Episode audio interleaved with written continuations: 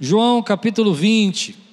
Hoje vamos estudar o primeiro dia, o dia da ressurreição, domingo, que Jesus ressuscitou. E nós temos uma jornada grande, porque são três encontros no mesmo dia e um numa semana seguinte, mas que eu deixei todos juntos aqui, porque o tema que eu quero ministrar na sua vida é Deus não desistiu de você. Diga aí, Deus não desistiu de mim.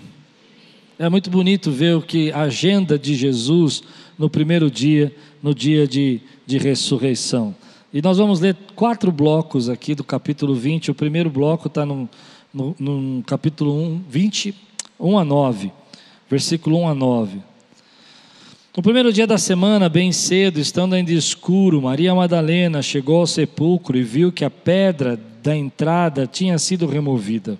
Então correu ao encontro de Simão Pedro e do outro discípulo a quem Jesus amava e disse: Tiraram o Senhor do sepulcro e não sabemos e não sabemos onde o colocaram.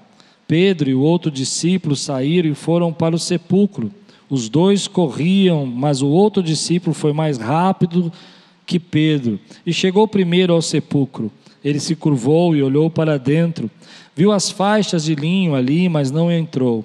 A seguir, Simão Pedro, que vinha atrás dele, chegou, entrou no sepulcro e viu as faixas de linho, bem como o lenço que estivera sobre a cabeça de Jesus.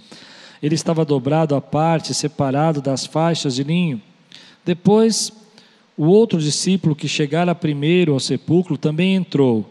Ele viu e creu. Eles ainda não haviam compreendido que, conforme a Escritura, era necessário que Jesus ressuscitasse dos mortos. Havia acontecido uma sexta-feira de tanta dor, de tanta angústia, de tanta tristeza, de tanto pesar. Uma, um dia inexplicável na vida desses que sofriam agora a perda de Jesus. E um sábado de silêncio um sábado de portas trancadas, um sábado de ficar escondido, um sábado de ficar com medo do que está acontecendo. Nós vamos ver isso no texto. Mas agora, domingo de manhã, Maria Madalena resolve ir ao sepulcro, bem cedo, antes, note isso, isso é importante, antes que o sol raiasse. Havia algo no coração dela, e ela estava indo. E quando ela chega, ela percebe que a pedra está removida. Mas ao invés dela sentir alegria, ao invés dela lembrar do que Jesus havia dito, das promessas do Senhor, ela sentiu uma profunda tristeza e angústia, o texto vai mostrar para nós. E ela então volta correndo até Pedro e João e diz: Olha, o Senhor não está mais lá. O corpo dele foi levado, ele foi retirado. Pedro e João saem correndo até o túmulo e o discípulo que Jesus amava é Pedro, é João, e quando ele chega primeiro, ele não entra no túmulo, ele só vê os lenços jogados no chão, o túmulo vazio. Pedro chega depois, provavelmente um pouco mais lento, maior. Quando ele chega primeiro, depois, ele entra rapidamente, impetuoso como ele é, e vê que o corpo não está ali. E João deixa claro nessa primeira parte do templo que do tempo do tempo que Jesus está vivendo nessa ressurreição que aquele momento havia uma série de planos de Deus para se cumprir. E uma das coisas que esse texto vai dizer para nós é que eles não entendiam ou eles não entenderam que Jesus havia de ressuscitar. João vai dizer, eles não tinham compreendido isso ainda. Embora o túmulo estivesse vazio, a pedra não estivesse lá, embora o Senhor tivesse dito que ressuscitaria, eles não tinham entendido que isso ia acontecer, não, faz, não era claro para eles.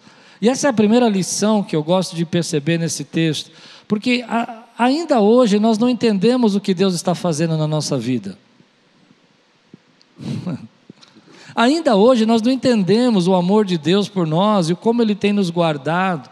Nós não entendemos direito sobre essa história de céu, nós não entendemos direito, nós entendemos uma certa maneira, você entende, mas nós não compreendemos. Por exemplo, eu conheço pessoas que, se você falar para elas que Jesus está voltando, por mais sinais que hajam e por mais profecias que estejam se cumprindo nesse tempo, e mais que palavras foram cumpridas até agora, e coisas que eram impossível acontecer já aconteceram, mesmo assim elas não entenderam. Elas ainda acham, eu não estou entendendo isso que está acontecendo. E às vezes na nossa vida pessoalmente, eu não sei você, mas esses dois, dois anos que nós passamos, eu confesso a você que tem muita coisa que eu não entendi.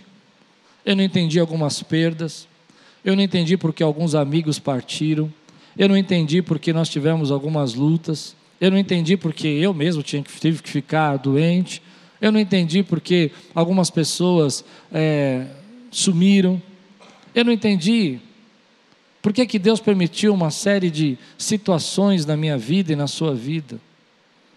E, e às vezes, quando Deus está agindo na nossa vida, nós somos como esses discípulos. Nós estamos vendo sinais, nós estamos vendo Deus falando conosco, mas nós não entendemos. Eu estou falando agora com gente real, que passa por luta real, que tem sentimentos reais e que às vezes não tem para quem contar esses sentimentos. E a gente não entende por que, que teve que acontecer isso na nossa vida, por que, que esse problema teve que. Por que, que eu tive que passar por isso? Por que, que eu tive que viver? Por que, que, por que eu tenho que encontrar essa situação na nossa vida?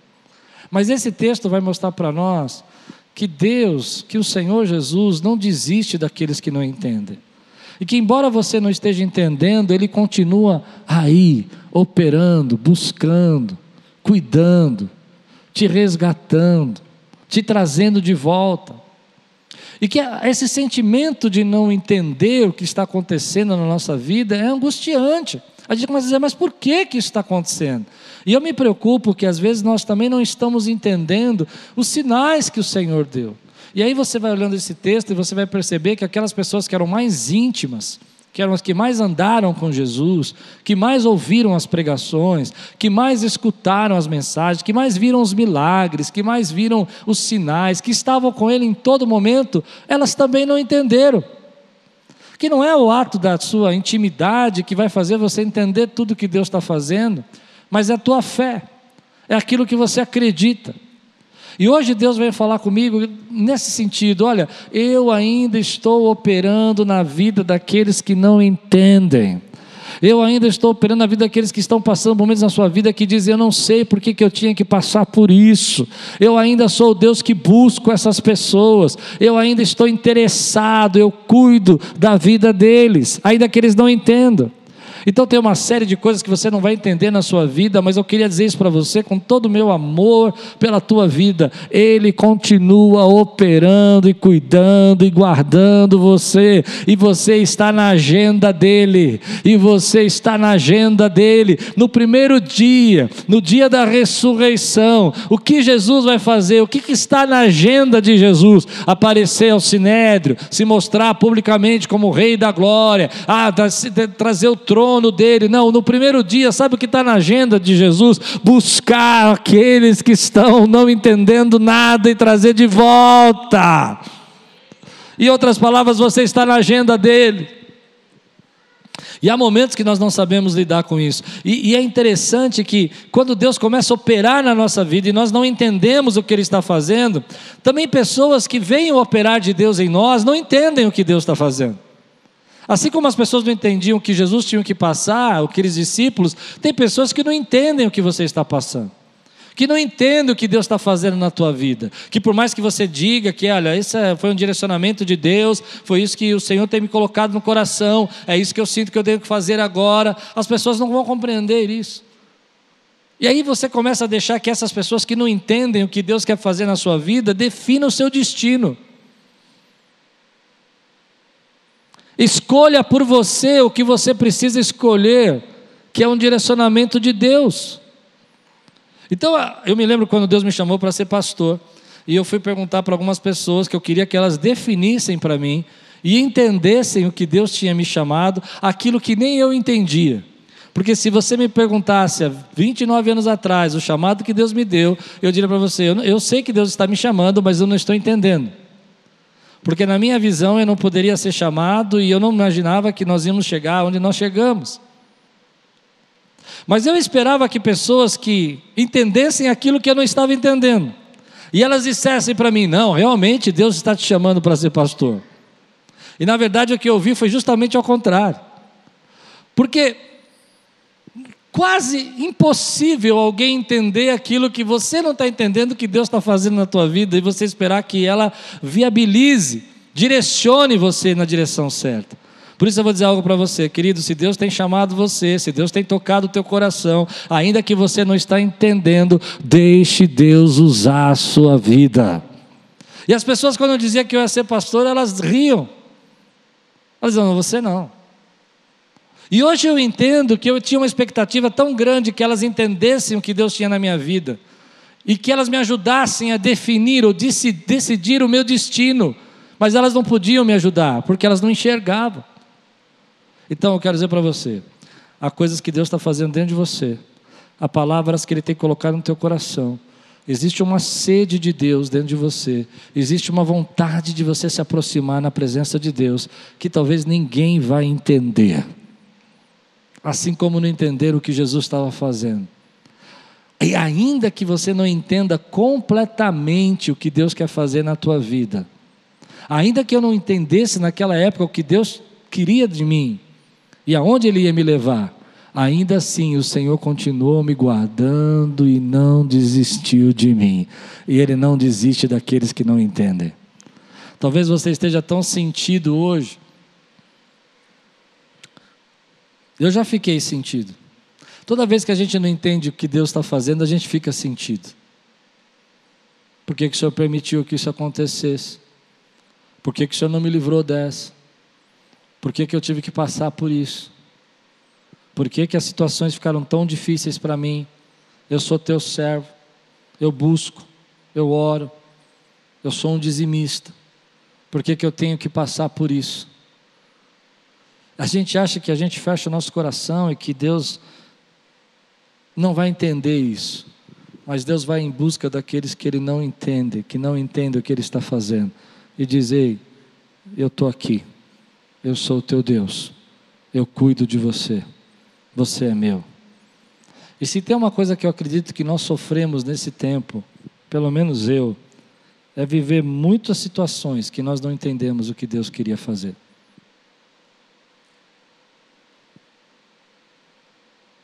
Talvez essa palavra seja só para mim, mas eu vivi muitas situações que eu não entendi o que Deus queria fazer.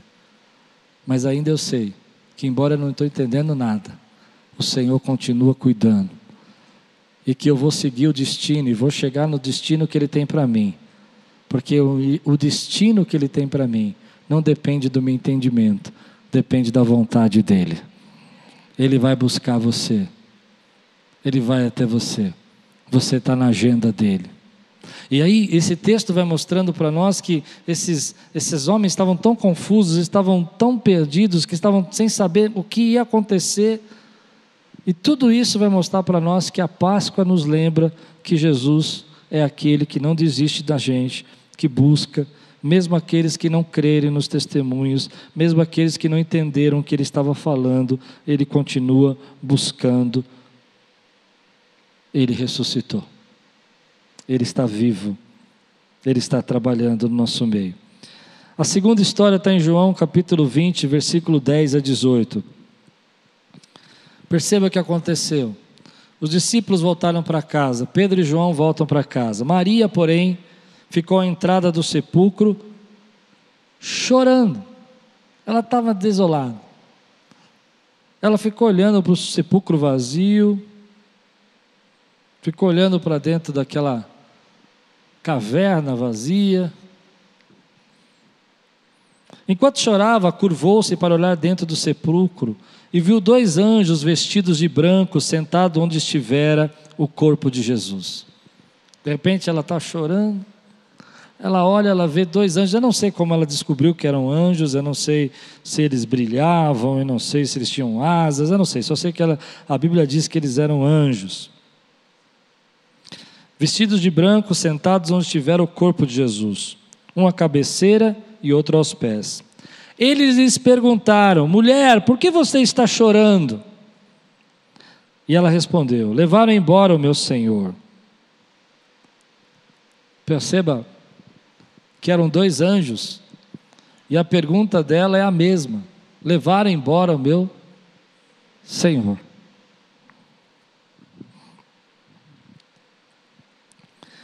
Respondeu ela: E não sei onde puseram. Nisso ela se voltou e viu Jesus ali em pé, mas não reconheceu. Disse ele: Mulher, por que está chorando? Quem você está procurando? Pensando que fosse o jardineiro, ela disse: Se o Senhor o levou embora, diga-me onde o colocou e eu o levarei. Jesus lhe disse: Maria. Então, voltando-se para ele, Maria exclamou em aramaico: Rabone, que significa mestre. Jesus disse: Não me segure, pois ainda não voltei para o Pai. Vá, porém, aos meus irmãos e diga-lhes: você, diga-lhes, estou voltando para o meu Pai e Pai de vocês, para meu Deus e o Deus de vocês. Maria Madalena foi e anunciou aos discípulos: Eu vi o Senhor e contou o que ele lhe dissera. Esse texto é lindo, porque Maria fica olhando para o túmulo vazio e ela fica chorando. Assim como às vezes nós ficamos sem esperança na nossa vida e ficamos olhando para os lugares vazios da nossa vida. Aquela cama vazia, aquele quarto vazio, aquele berço que está vazio. E onde nosso coração não encontra esperança. E os discípulos haviam ido embora e ela está chorando sozinha, porque é choro que nós não podemos chorar na frente de ninguém. Porque se você chora na frente de alguém, as pessoas vão dizer para você como você é exagerado, ah, como você é fraco, como você é, é, é, é fissurado nesse problema, nessa perda, você não fala de outra coisa, você não muda história. E aquela mulher está olhando para lá, Maria está olhando para aquele túmulo vazio, e ela está inconsolável. Mas na agenda de Jesus, na agenda de Jesus tem espaço para Maria. No primeiro dia da ressurreição, ele vai atrás dessa mulher desesperada. Ele vai atrás dessa mulher angustiada. Há dois anjos lá que podiam fazer esse trabalho. Há dois anjos que podiam anunciar a ressurreição de Jesus e perguntam para ela: ah, por que você está chorando? Mas Jesus não está interessado em mandar anjos, Ele está dizendo para você que, embora Ele seja o Criador dos céus e da terra, e que Ele possa ter uma agenda lotada, Ele tem tempo para você, pessoalmente para você. E a pergunta que ele faz é a mesma do anjo para dizer: Eu não mando terceiro, sou eu que me apresento, sou eu que sou seu amigo, sou eu que faço você parar de olhar para os lugares vazios de desespero da tua alma e faço você enxergar a minha mão, a meus cravos e ver que sou eu que falo com você. Jesus vai atrás daqueles desesperados, vai atrás daqueles angustiados, vai atrás daqueles que não têm força, vai atrás daqueles que não acreditam mais em mudança, vai atrás daqueles que acreditam que pode ser, a vida pode ser diferente, vai atrás daqueles que não creem em ressurreição, ele não desiste desses. E eu acho lindo isso porque em alguns momentos da minha vida eu já fiquei olhando para os lugares vazios. E quando você olha para os lugares vazios da sua vida, quando você olha para aqueles lugares onde você ouve perdas, ouve tristezas, ouve dores, parece que não existe nada para você enxergar. Mesmo Jesus se manifestando na presença dela, eu não sei como ela não conseguiu reconhecer Jesus. Alguns dizem que o corpo de Jesus estava transformado, alguns dizem porque ele tinha sofrido muito naquela sexta-feira e agora ele estava sarado, então não podia ser Jesus. Eu não sei.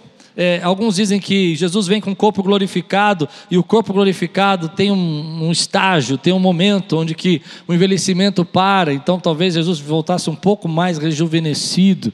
Eu não sei. Mas eu acredito uma coisa muito mais simples que isso. Quando a gente está tão angustiado, a gente não enxerga mais nada a não ser a nossa angústia. E a Bíblia vai dizer que ela tomou a decisão de pensar que era um jardineiro. A semana passada tive uma experiência interessante, faz bastante tempo que eu não faço batismos, mas houve um irmão querido que se converteu aqui comigo, ele chegou na igreja, deu de frente comigo, e a gente começou a conversar, e um dia ele falou assim, naquele dia ele fez um sinal para mim, fez batiza, e a gente não tinha combinado nada, e eu senti no espírito que eu tinha que batizar, e foi uma experiência de Deus mesmo, quando eu subi aqui para batizar, falei, pastor Celso, deixa eu batizar, ele olhou para mim, tudo bem, quando eu cheguei do lado do irmão, eh, eu falei, Tudo bem? E ele não me viu. Eu disse: Você, crê, você viu isso? Você crê no Senhor Jesus? Ele, sim. Eu falei: Olha para mim. E quando ele olhou para mim, ele falou assim: Ah, é você. Eu ia batizá-lo, ele não saberia que, seria, que era eu. Ele estava tão ali no momento, estava tão focado naquilo. E eu acredito que às vezes nós estamos tão cheios da nossa angústia, tão focados nas nossas lutas, que a gente não enxerga a presença do Senhor do nosso lado. Então a palavra de Deus para você é essa: pare de olhar para os lugares vazios da sua vida e comece a olhar para o Rei dos Reis e Senhor dos Senhores, porque Ele tem esperança para você, Ele tem esperança para a tua vida. Eu não sei, mas eu já passei muito tempo assim. Eu me lembro quando garoto, meus pais saindo de casa e eu esqueci porque eu chorava. Essa é uma história interessante. Uh, eu comecei a chorar dos seis anos até os nove anos de idade, todas as noites. Na hora que eu ia dormir, eu chorava. Eu chorava. Mas só que chegou um tempo que eu já não sabia mais porque eu chorava. Eu não lembrava mais. Eu só chegava e sentia angústia e chorava.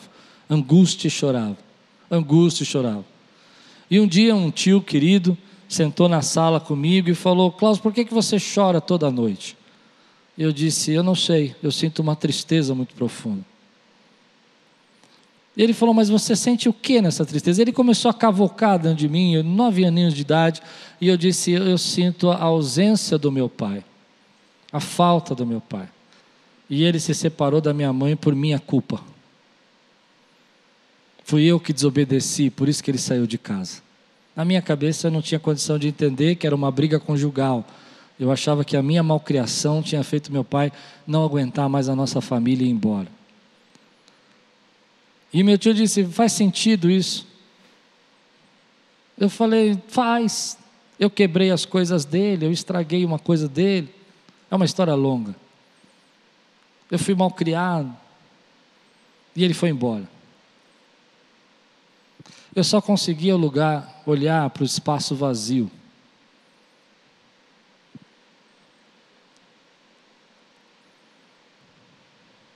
Eu só conseguia olhar para a ausência. Então meu tio falou: não foi nada disso. Seus pais brigavam já há muito tempo. Mas mesmo assim não fiquei muito convencido.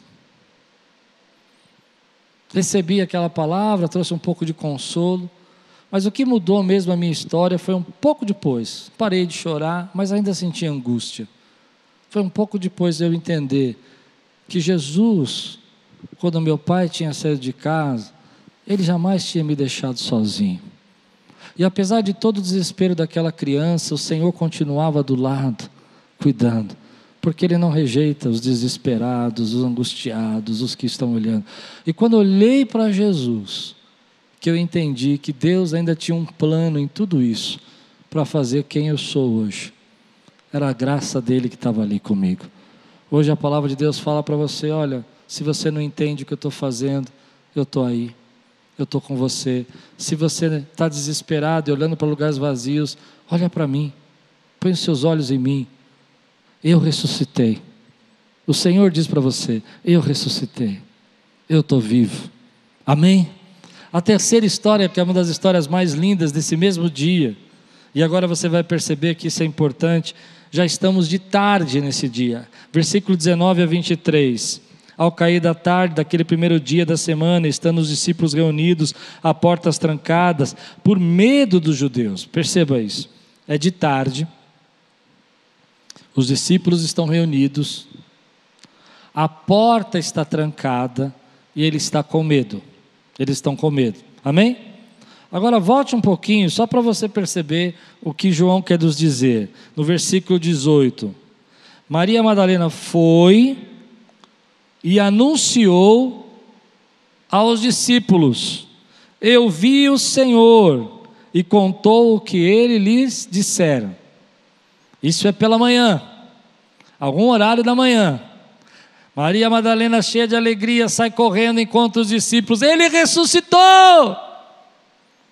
Mas à tarde, à tarde, os discípulos estão trancados, reunidos, de portas fechadas, com medo, com medo, Eu não sei você, mas eu imagino se você ouvisse uma notícia dessa e você cresce nessa notícia, você estaria fazendo uma festa e não com as portas fechadas. Você está saindo pela rua, batendo panelas, dizendo: Ele ressuscitou, ele ressuscitou.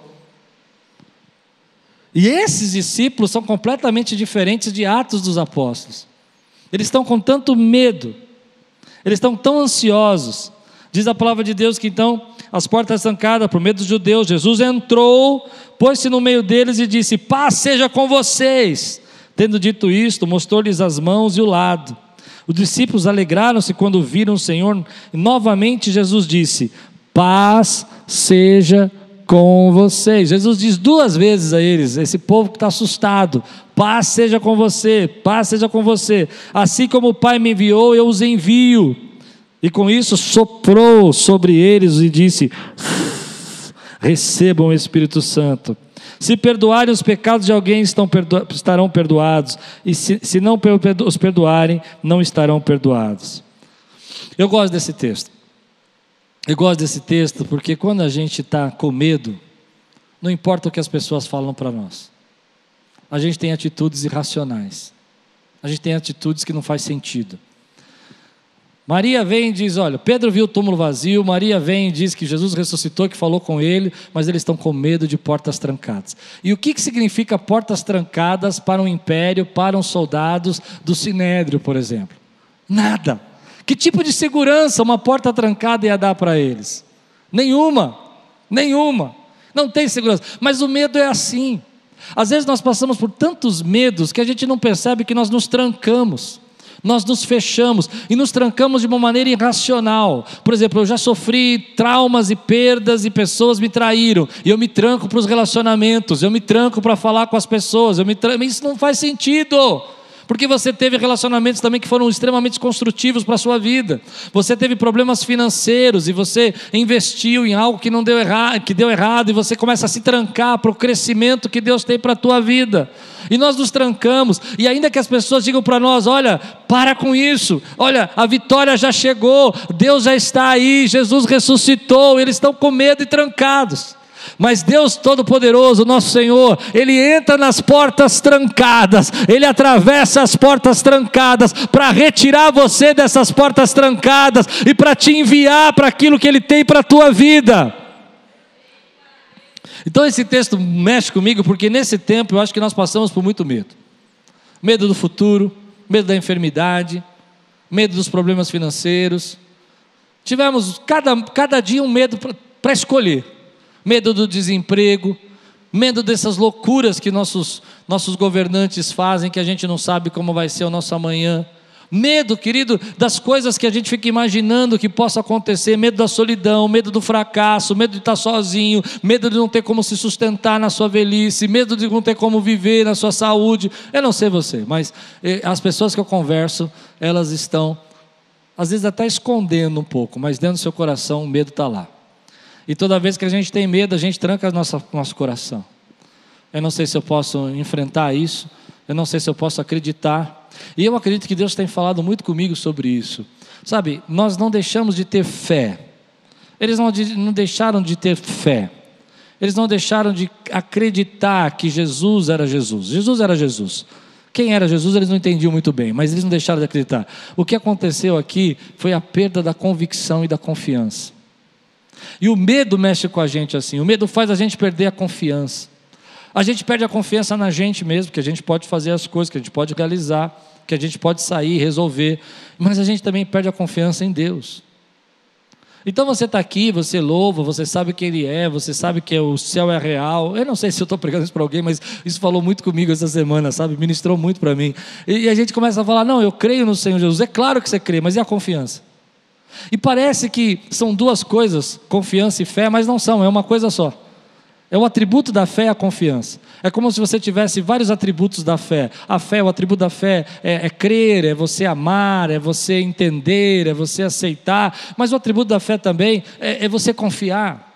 E às vezes nós não percebemos que nós estamos trancando nosso coração porque nós não estamos confiando. Eu vou dizer uma coisa para vocês: Deus não desistiu desses discípulos medrosos. Em Marcos capítulo 16, tem uma história ainda mais bonita que a gente podia acrescentar aqui. É que quando Jesus apresenta aos seus discípulos, ele fala assim: Olha, é, peça para os meus discípulos irem na minha frente e a Pedro. E eu acho bonito isso, porque ele fala os discípulos e a Pedro. Pedro era um discípulo, então não precisava falar Pedro. Por que ele falou os discípulos e a Pedro? Porque Pedro tinha negado a Jesus. E talvez Pedro tivesse perdido toda a confiança de quem ele era. Será que eu ainda sou um discípulo? E Jesus está dizendo nesse texto de Marcos 16 que ele ainda continua buscando e resgatando aqueles que perderam a confiança. Ele não desistiu deles. Ele não desistiu desses discípulos medrosos, assim como ele não desiste de você hoje, diz para você: Eu sei o que você sente dentro de você, eu sei o medo que você sente, mas eu estou aí com você ainda. Eu atravesso a porta do medo, eu atravesso a porta do pânico, eu atravesso a porta da ansiedade, eu atravesso a porta da, da desconfiança, eu entro aí nesse lugar sombrio, esse lugar onde você não consegue se mexer, e eu digo para você: paz seja com você. A paz de Deus que excede, excede, não é compreensível a todo entendimento, inunde o vosso coração. Aleluia. E as portas trancadas, Jesus olha para eles e fala: Eu vos envio. Sopra sobre eles o Espírito. E diz: Olha, o teu lugar não é trancado onde você está. O teu lugar é lá fora. Eu te envio. Vocês estão com tantos medos, estão tão inseguros. Olha que Jesus está, está dizendo só com essa frase. Vocês estão tão preocupados e trancados aí, mas eu estou enviando vocês. Eu estou mandando vocês. E vocês não vão sozinhos. Vocês vão com o meu Espírito. Eles não entenderam ainda o que esse sopro significa. Nós vamos entender esse sopro em Atos dos Apóstolos, quando eles recebem ali as línguas repartidas de fogo. Mas algo extraordinário está acontecendo aqui, algo sobrenatural que acontece em nós, mesmo quando nós estamos vivendo cheios de preocupações, ansiedades e medos. Deus vem e diz: Olha, paz esteja no seu coração, e Ele sopra sobre nós o Espírito, e aquilo que a gente estava vivendo amedrontado, assustado, com medo, se enche de ousadia. E Pedro agora não é mais aquele homem medroso medroso, escondido, as portas trancadas, ele agora prega para 3 mil ao público, e 3 mil são salvos, ele vai preso, ele não tem mais medo de cadeias trancadas, porque ele sabe que ele tem um Deus que atravessa as cadeias, que atravessa as portas trancadas, e as portas se abrem para Pedro, é a primeira vez que uma porta automática surge na história da humanidade, a porta automaticamente se abre, porque Deus não tem portas trancadas para ele, meu irmão, e aí eu quero liberar para você isso, as portas do inferno não prevalecerão contra a igreja, não existe portas trancadas para você. Você é a igreja, você é a igreja. Então Deus entra nessas portas trancadas hoje e começa a dizer para você: é hora de você sair, é hora de você viver aquilo que eu tenho para você. É hora de você sentir o meu poder que te envia. É, é, é, é, muito pesado, porque às vezes a gente não percebe que nós trancamos o nosso coração. Eu já tranquei meu coração. Nem convém falar. Eu já tranquei meu coração. Já trancou seu coração alguma vez? Você disse, não, isso aí não. Mas Deus pode nos resgatar das portas trancadas. O texto diz assim: Assim como o Pai me enviou, eu vos envio. E agora estão prontos para sair. Ainda não, você vai perceber que quase prontos para sair. Apesar de tudo isso, apesar de Jesus soprar o sopro, o medo tem um poder tão forte de nos prender, que às vezes a gente não consegue entender como é difícil sair disso. E essa é a minha quarta história. Versículo 24 a 31 diz assim: Tomé, chamado Dídimo, o Tomé, lembra dele? Um dos doze, não estava com os discípulos quando Jesus apareceu. Tomé não estava lá. Nesse dia que Jesus atravessou as portas, ele não estava. Os outros discípulos disseram: Vimos o Senhor. Mas ele lhes disse: Se eu não vir as marcas dos pregos nas suas mãos, e não colocar o meu dedo onde estavam os pregos, e não puser a minha mão do seu lado, não crerei. Jesus não desiste daqueles que não entendem. Jesus não desiste daqueles que estão desesperados. Jesus não desiste daqueles que estão com medo, e Jesus não desiste daqueles que estão duvidosos. Mas olha o que vai acontecer aqui. Uma semana mais tarde, lembra que no mesmo dia Maria foi e falou com os discípulos, eu preciso que você lembre disso. No mesmo dia eles estavam com as portas trancadas, Jesus foi até eles, entrou nas portas e disse duas vezes: Paz seja convosco. Agora nós estamos a uma semana depois. A uma semana mais tarde, os discípulos estavam outra vez ali, e Tomé com eles. Apesar, eu gosto desse texto, das portas estarem trancadas. Jesus ressuscitou, foi até eles, Maria já tinha falado, Jesus falou com eles, paz seja convosco duas vezes, soprou o Espírito, uma semana eles estão aonde? Trancados, as portas trancadas, com medo. A Bíblia vai dizer para nós, apesar de estarem trancadas as portas, Jesus entrou, pôs-se no meio deles e disse: Paz seja com vocês. E Jesus disse a Tomé: Coloque o seu dedo aqui. Lembra que Tomé tinha pedido que ele só ia crer se colocasse o dedo, não se ele visse. Ele tinha que colocar o dedo. Jesus vem e fala: Coloca o teu dedo aqui. Eu acho isso lindo. Veja as minhas mãos, estenda a mão e me coloque-a no meu lado. Pare de duvidar e creia, disse-lhe Tomé: Senhor meu, meu e Deus meu. Então Jesus lhe disse: Porque me viu, você creu? Felizes os que não viram e creram. Jesus realizou na presença dos seus discípulos muitos sinais milagrosos que não estão registrados neste livro, mas esses foram escritos para que vocês creiam que Jesus é o Cristo, o Filho de Deus, e crendo tenham vida em seu nome. Eu gosto desse texto, porque eu me identifico com o discípulo que não entende, com o discípulo medroso. Eu sei, talvez você esteja na fase Atos 2 fogo do Espírito caindo sobre você e você orando em línguas repartidas. Glória a Deus pela tua vida. Mas hoje eu estou falando com gente que sofre, que gente que passa por luta, se sente com medo. Me identifico com os discípulos com medo. Os discípulos que às vezes ficam desesperados e só ficam olhando para aquilo que não tem, ao invés de olhar o que Deus já está fazendo. Mas me identifico muito, muito com Tomé, aquele que não creu, o duvidoso e o que eu acho lindo nesse texto é que Jesus não chega para esse discípulo e fala: Tomé, seu desavergonhado, Tomé, até quando eu vou ter que te aguentar? Quanta coisa você já viu eu fazer? Não é assim que a gente espera que Jesus trabalhe nas nossas incredulidades? Com broncas, com bravo ao contrário, ele sabe o que Tomé queria, e ele vai lá e fala: Tomé, põe teu dedo aqui, vamos resolver isso. Eu não desisti de você, ainda que você tenha sido tão incrédulo, eu resgato você e trago de volta. Deus não desistiu dos desigrejados, Deus não desistiu daqueles que viveram uma vida de dificuldades e incredulidades. Deus não desistiu daqueles que saíram do caminho do Senhor. E às vezes o diabo quer colocar na nossa cabeça isso que Deus desistiu de nós.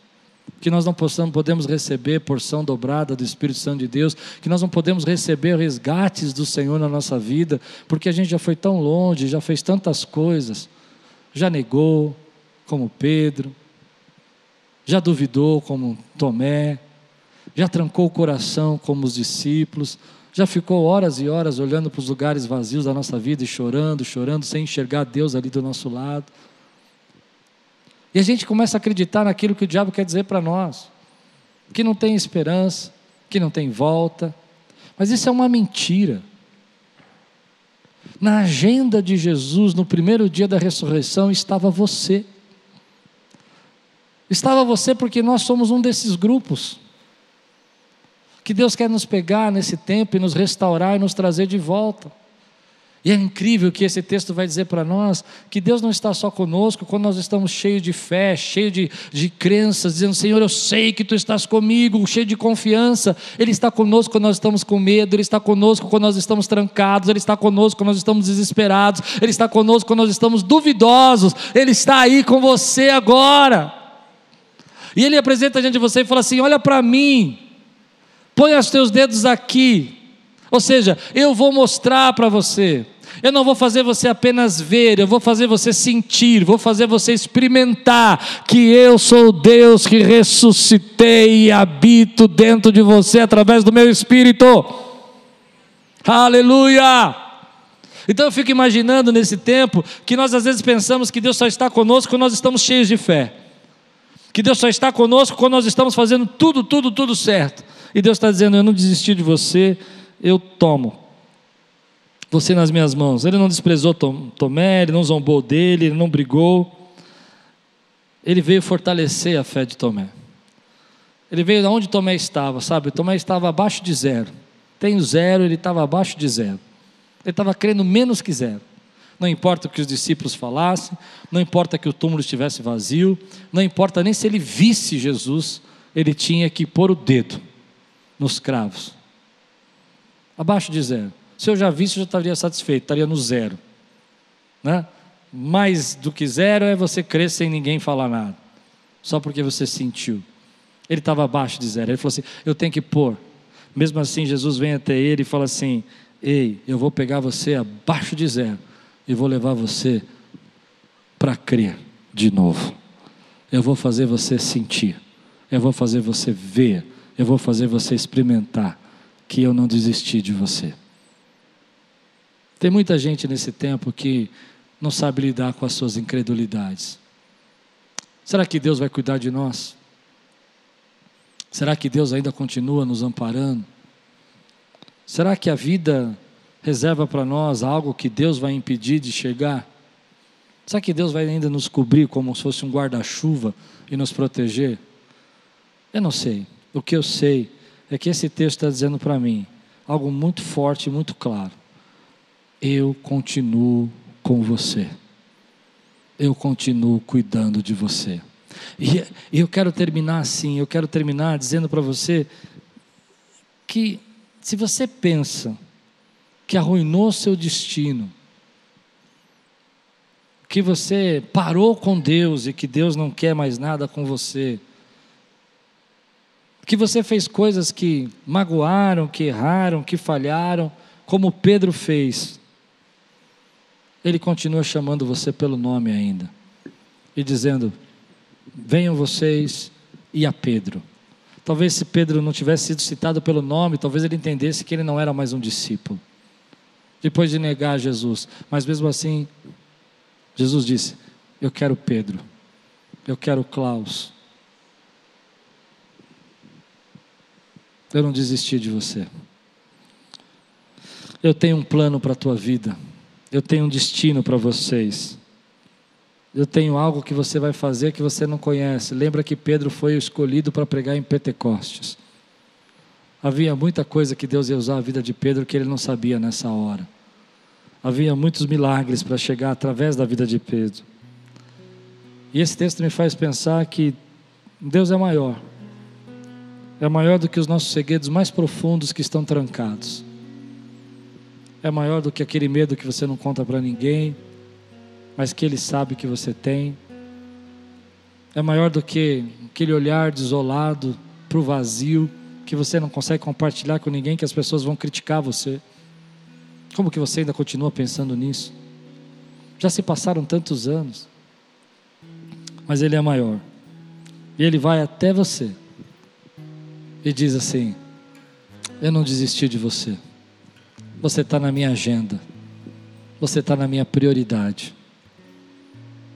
Gosto quando Jesus olha para Maria e vai especificamente com Maria. Porque Ele está dizendo para mim que tem coisas que Ele vai tratar comigo pessoalmente. Onde eu estou sozinho. Mas gosto quando Jesus entra naquele lugar dos discípulos amedrontados depois de uma semana que ele já tinha se manifestado, que ele já tinha se revelado, que ele já disse para eles e resgata Tomé e as portas trancadas, mais uma vez ele entra nas portas trancadas e diz: Ó, paz seja com vocês. Você recebe essa palavra hoje na sua vida? Eu não sei aonde você está. Eu não sei aonde você está hoje. O que o Espírito Santo toca no meu coração é que hoje é tempo da gente recobrar essa confiança em Deus. E quando a gente recobra confiança em Deus, a gente recobra confiança em nós mesmos, sabia? Porque a gente começa a dizer: se Deus é por nós, quem será contra nós? De uma certa maneira você está dizendo: eu posso, tudo naquele que me fortalece, eu posso vencer. Quando a gente tira os olhos do vazio, a gente começa a enxergar Jesus, começa a ver a mão de Deus. Quando a gente começa a entender que a gente nunca vai entender tudo, mas ainda assim Ele continua fazendo acontecer os seus planos e o seu destino. Então a gente vai enxergar que logo, logo a gente vai se tornar como Pedro, pregando, vencendo as cadeias e as lutas dessa vida. Deus não desistiu de você, não desistiu de mim. Nem quando eu fui Tomé, eu disse: Ah, não acredito que isso possa acontecer. Você sabe que quando eu olho esse prédio, e eu vejo essa reforma terminando, eu me lembro muito de Tomé. Porque quando os nossos irmãos vieram me procurar e falaram, vamos alugar esse prédio, nós estávamos do lado, eu fui contra. Eu fui o único voto contra. Todos foram a favor e eu fui contra. Eu falei, não, isso vai dar muito trabalho. Tem que trabalhar demais. E Deus falava no meu coração que ia ser mais fácil do que da primeira vez, que foi o primeiro prédio. Eu disse, ah, não, já fiz muitas reformas. Mas Deus não desistiu da gente. E ainda eu sendo incrédulo naquele dia, Deus usou a fé dos nossos irmãos. Amém? E nos levou. E hoje eu agradeço a Deus, porque Deus não está comigo só quando eu estou cheio de fé. Deus não desiste de mim, ainda quando eu duvido do que Ele pode fazer. Esse é o nosso Deus. Eu quero orar com você. E se hoje você sente a presença de Deus e você quer glorificar o Senhor porque Ele não desiste de você, fica de pé no teu lugar, adora o Senhor, louve ao Senhor, feche os seus olhos, fale com Ele agora, em nome de Jesus. Talvez tenha gente aqui que se trancou com medo. Talvez tenha gente aqui que entrou no desespero. E Deus está falando para você: é hora de você sair. Eu envio você eu sopro sobre você o meu espírito. Talvez você tenha passado dias que você não tem paz. Paz por não entender, paz por não olhar para o vazio, paz porque você se sente amedrontado, paz por faltando-lhe paz porque você se sente incrédulo. Mas Deus quer te deixar a paz dele.